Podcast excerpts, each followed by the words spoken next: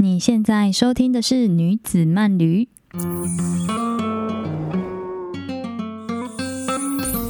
嗨，我是玉米，让我们一起跟着节气去旅行吧。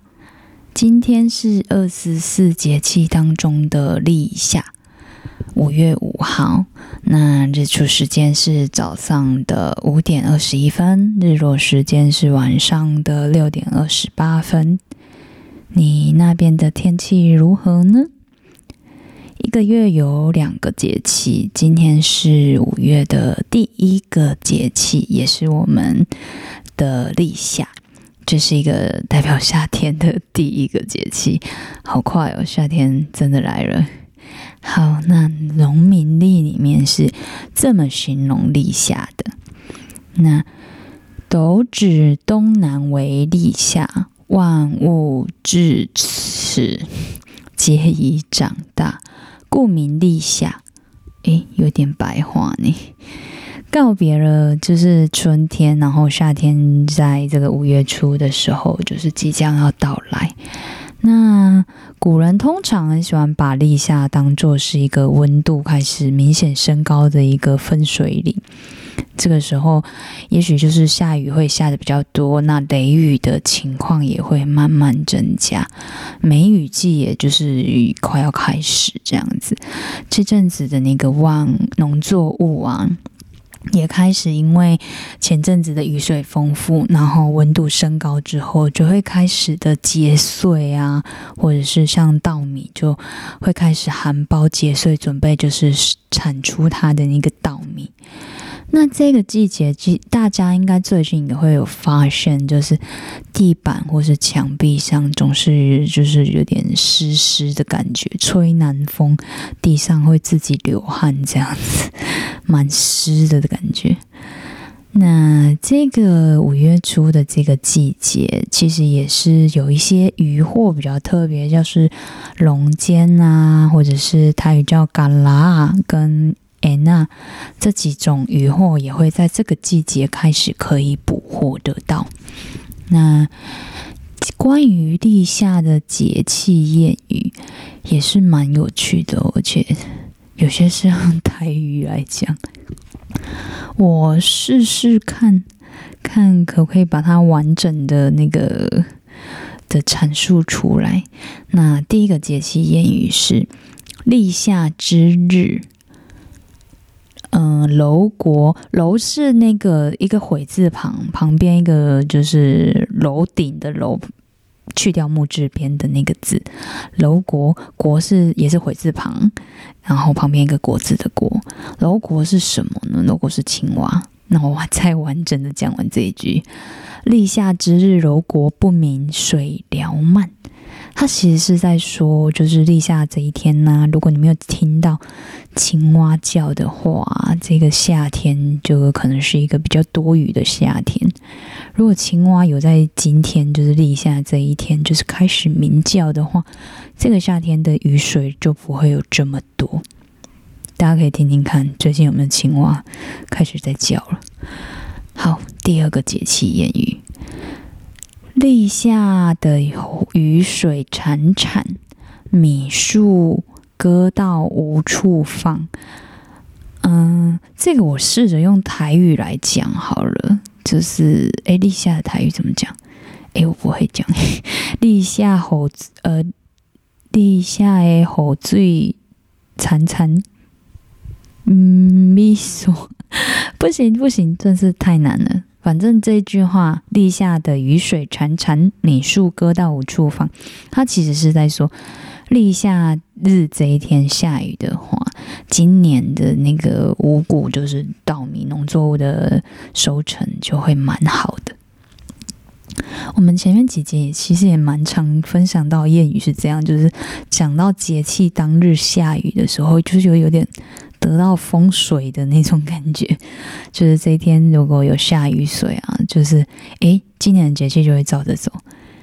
大家有就是有发现，就是在节气当天会下雨吗？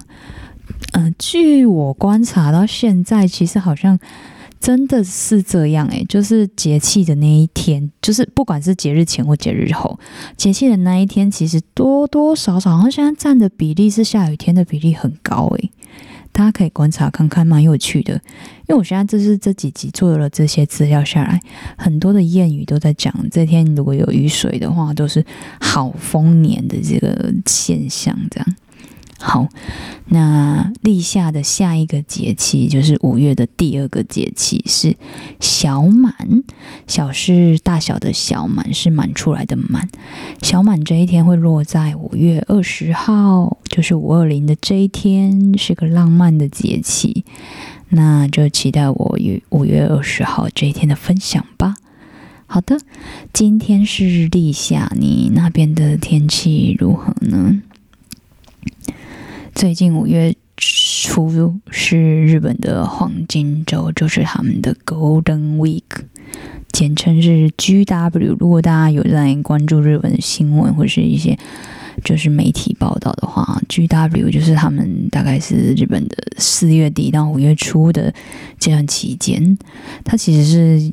嗯，有很多个节日串联在一起的一个连休，它的连休假期大概会在四月二十九到五月五号这中间，那中间会跨了天皇诞生日啊、宪法纪念日啊、绿之日、儿童之日。儿童之日这天就是落在五月五号，也是他们说的端午之节句。呃，这。个其实也是日本人在庆祝小男孩的一个儿童节，就是代表男儿的一个儿童节。因为四月的时候有女儿节，那五月的时候就有男男生的这个儿童节。那这个通常五月五号，家家户户如果有小男孩的话，就会挂着鲤鱼旗。其实鲤鱼旗也代表了不同的颜色，上面呢黑色的是爸爸。嗯，黑色下面如果是红色是妈妈，那就是接下来下面有可能是绿色、蓝色，就代表家里的小男孩。那现在因为男女平权嘛，所以其实有小女孩也会挂上去。如果你会上面有看到粉红色鲤鱼旗、橘色鲤鱼旗，就是家里有小女孩，就是一家人就会看得到你那个鲤鱼旗上面挂满一家人的那个鲤鱼旗的颜色。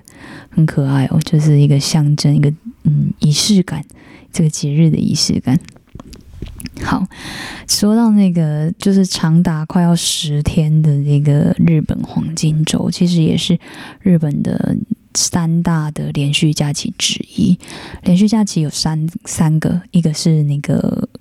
新年元旦的时候的年假，那第二个就是五月中旬的这个黄金周 Golden Week，再来第三个就是盂兰盆节，就是嗯日本人的扫墓的节日，就是我们大概是我们华人社会的中元节左右的那个时候。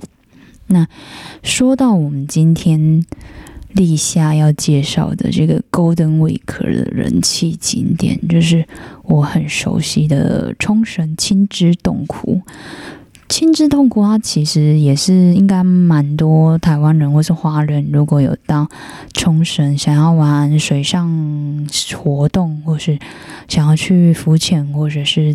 体验潜水、潜水等等的一个景点，它位于呃冲绳的中部，在那个北谷野野湾的再往南、再往北部走一点，因为大家比较知道的那霸市就是冲绳的市区是在那霸是在南部嘛，那恩纳村就是它就是落在冲绳的肚子的那个地方，它在。恩纳村的这个地方的真龙田甲，这几个地方马伊达米萨基的这个地方有一个很有名的亲子洞窟，那就是国内国外其实都很有名，是一个在就是一半在海里，一半有露出来的一个海中洞窟。那因为就是这个洞窟天然的海蚀洞，它的那个构造很特别。它这个洞就是它对外开放的时候，就算涨潮，这个这个洞口也不会被淹没，所以它也是相对安全的一个海蚀洞。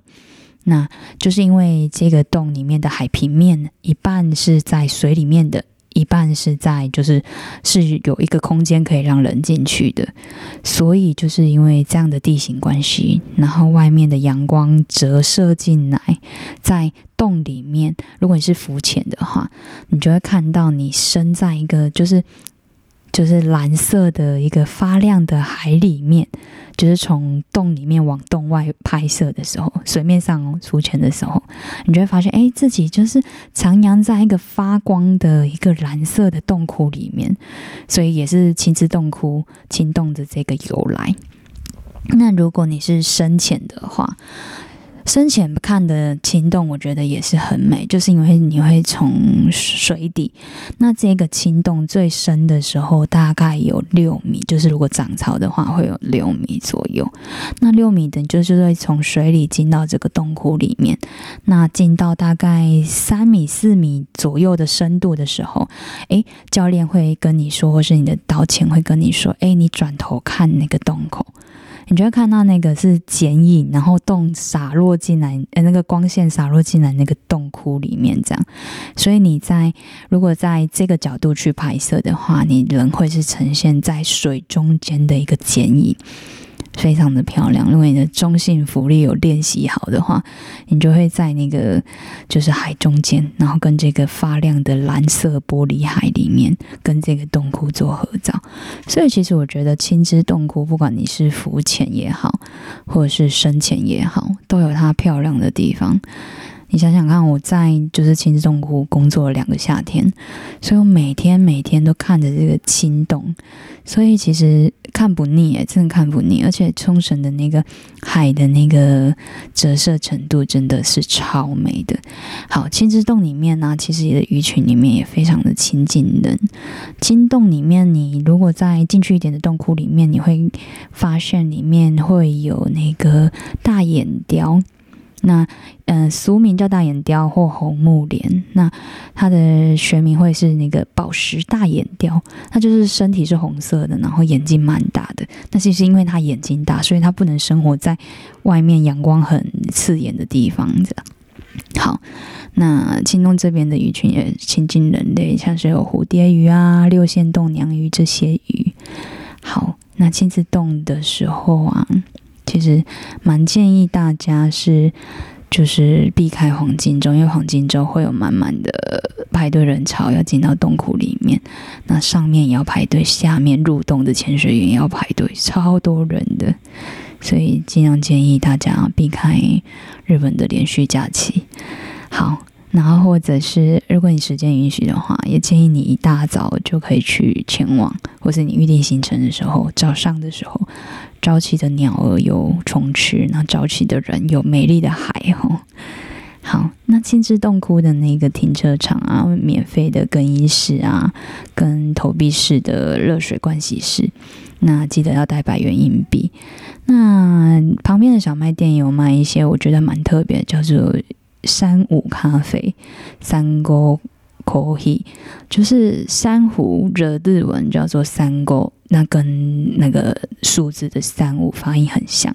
那三五咖啡有什么特别的？是因为三五咖啡它既然取名叫珊瑚，它其实是用那个嗯珊瑚的那个。白化已经死掉的那个珊瑚，然后用那个珊瑚去烘咖啡。那因为冲绳的这些珊瑚保育法非常严格，不能就算已经死掉的这些珊瑚，其实游客也禁止就是捡回家，这是禁止的。那因为珊瑚咖啡这一个比较绿色环保的企业，它有跟政府有委托，就是签约，所以他们就是取得这些已经死掉的风化的。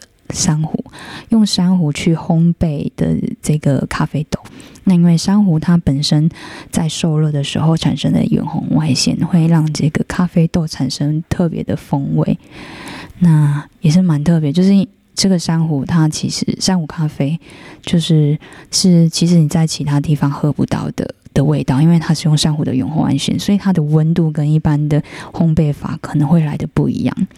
然后，三五咖啡这个企业，它在每卖出一杯三五咖啡的时候，它的所得就会捐出百分之三点五来投入这个珊瑚种植或是培育的这个活动，反蛮有意义的一个环保咖啡。希望大家可以就是有机会可以去支持一下珊瑚咖啡。山舞咖啡，嗯，不喜欢喝咖啡的朋友，其实也可以参考他们家的那个扶桑花茶，我觉得很好喝，女生会蛮喜欢，因为它喝起来有点像洛神花茶的感觉。好的，那我们来总整理一下今天的三个小 tips。今天的主题：地下人多到满出来的黄金周。今天介绍的是日本冲绳轻洞潜水。三个小 tips 是下面这三个，听听看哦。第一个，南风夏天要到来，那这阵子也是康乃馨盛花的盛开的五月初。好，第二个，冲绳前店青之洞窟是 Golden Week 的冷气景点。第三个。三五 coffee，三五咖啡是一个珊瑚永续的咖啡。下一集五月二十号小满要介绍的是山盟海誓美翻天的教堂婚礼。哦，下一个浪漫的小满节日，让我跟你说说海边的梦幻婚礼。那我们下集线上见。